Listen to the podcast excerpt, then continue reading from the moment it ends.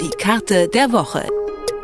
In Kooperation mit dem Katapult Magazin, dem Magazin für Sozialwissenschaft und Kartografik. Detektor FM.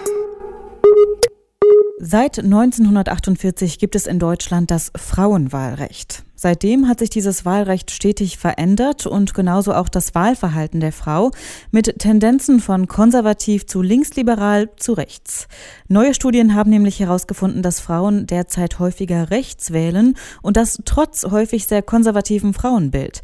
Viele rechtsradikale und populistische Parteien nutzen gerade den Feminismus, um Wählerinnen anzusprechen und für sich zu gewinnen. Und unsere Karte der Woche zeigt die Geschichte des Wahlverhaltens der Frau. Und wie sich das Wahlverhalten verändert hat, welche welche Gründe dahinter stecken und was das vielleicht für die Bundestagswahl bedeuten kann, darüber spreche ich mit Benjamin Friedrich vom Katapult Magazin. Hallo Benjamin. Hallo Ivi. Was sehen wir denn diesmal auf unserer Karte der Woche genau? Wir sehen Männchen auf unserer Karte und die Männchen, die stellen da die Parteipräferenz nach Geschlecht. Wir haben dort sechs Parteien, die sechs größten Parteien derzeit, die wir in Deutschland haben und wahrscheinlich auch im nächsten Bundestag sitzen werden die Linke, die Grünen, die SPD, die FDP, die CDU und die AfD. Und für alle diese Parteien gibt es immer ein weibliches und ein männliches Männchen. Und man sieht dort also, ähm, je nachdem wie groß die sind, ob die Parteien eher von Frauen oder eher von Männern gewählt werden. Und die größten Unterschiede, entgegengesetzte Unterschiede, ähm, weisen da die Grünen und die AfD auf. Die Grünen werden zu 68,9 Prozent von Frauen gewählt und nur zu 31 Prozent von Männern. Und die AfD beispielsweise wird genau andersrum von 64,2 Prozent von Männern, also Männerüberschuss, äh, gewählt und zu 35,8 Prozent von Frauen. Bei den an anderen Parteien, da gibt es auch Unterschiede, die sind aber nicht so stark wie bei diesen beiden Parteien.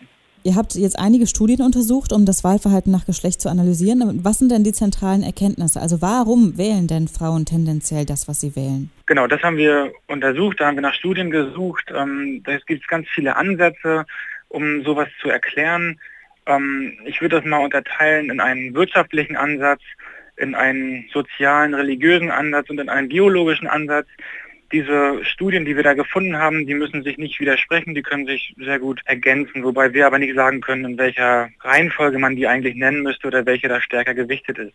Die wirtschaftliche Begründung, das war eine ganz tolle Studie, die herausgefunden hat, ähm, dass eben Migranten immer eher männlich sind und deshalb auch für Männer äh, eine Konkurrenz auf dem Arbeitsmarkt darstellen. Da wird also davon ausgegangen, dass ähm, diese Einwanderer ähm, eher physische, handwerkliche Arbeit verrichten werden und deshalb die einheimischen Männer mit diesen Leuten dann neuerdings in Konkurrenz stehen. Und das ist bei den Frauen eben nicht der Fall. Ähm, und deshalb gibt es eben eine Abneigung der Männer gegenüber Einwanderern. Das ist die erste Studie, die diese Begründung eben äh, herausgefunden hat. In der zweiten, in der sozialen religiösen, gehen die Wissenschaftler davon aus, dass Frauen eine stärkere Bindung an die Kirche haben und äh, die Kirche mit den Werten, die sie in Europa und speziell Deutschland äh, seit dem Zweiten Weltkrieg hat, unvereinbar ist mit rechten oder rechtspopulistischen, rechtsradikalen Parteien oder mit solchen heftigen Forderungen ist. Äh, man geht also davon aus, dass diese soziale Bindung in der Kirche diese Aggressivität nicht zulässt. Und äh, die dritte Studie, die führt das Ganze, was eben das sozial-religiöse begründet hat, einfach noch eine Stufe weiter auf das Biologische und behauptet, naja, ähm, die Frauen haben ja sowieso weniger ähm, Testosteron und sind weniger gewaltbefürwortend und weniger aggressiv und deshalb würden sie von vornherein solche aggressiven Parteien schon mal gar nicht wählen. Mittlerweile ist es aber ja so, das habt ihr auch herausgefunden, dass auch Frauen immer häufiger rechtsmotivierte Parteien wählen. Was ist denn dann die Begründung dafür? Ähm, die Hauptbegründung, also es Einher geht das mit einer erstarkten Feminismusbewegung, bei der sich ja die Frau von diesen ganzen Gründen, die ich eben auch genannt habe, ähm, teilweise entkoppelt. Also ähm, auch Frauen arbeiten heute deutlich mehr als früher in physischen äh, Berufen. Frauen sind nicht mehr so stark in der Kirche oder mehr in der Kirche äh, involviert als Männer. Das heißt also, diese Gründe, die ich eben genannt habe, die werden zum Teil aufgelöst. Und andererseits haben äh, rechtspopulistische Parteien es verstanden, die Frauen für sich zu gewinnen, indem sie auch weibliche Parteispitzen oder starke äh, weibliche Politiker äh, zu installieren.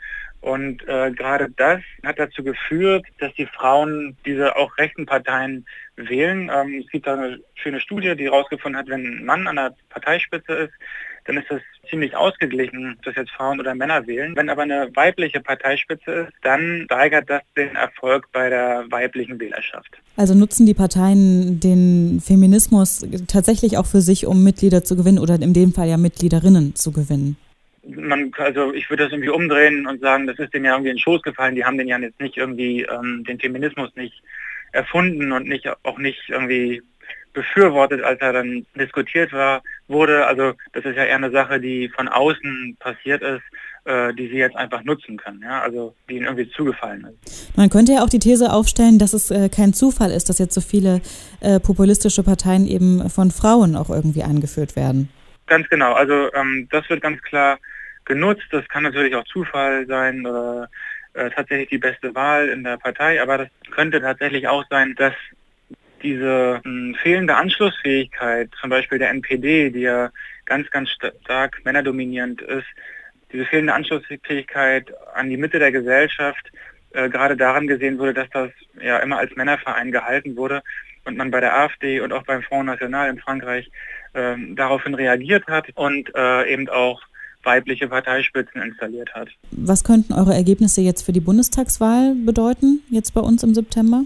Also in erster Linie mal, dass diese Wahl aus, aus strategischer Sicht der AfD sehr schlau war, eine doppelte Parteispitze aufzustellen, dass ein alleiniger Kandidat, äh, zum Beispiel Herr Gauland, wahrscheinlich äh, negativer gewesen wäre und dass durch diese Doppelspitze mit Frau Weidel deutlich mehr Frauen erreicht werden müssten äh, als ohne sie. Unsere Karte der Woche besteht dieses Mal aus mehreren Diagrammen, die uns über die Geschichte des Wahlverhaltens aufklären und ergründen, warum Frauen mittlerweile vielleicht mehr rechts wählen. Benjamin Friedrich vom Katapult Magazin hat uns die Ergebnisse erklärt. Vielen Dank, Benny. Gerne. Die Karte der Woche. In Kooperation mit dem Katapult Magazin, dem Magazin für Sozialwissenschaft und Kartografik. Detektor FM.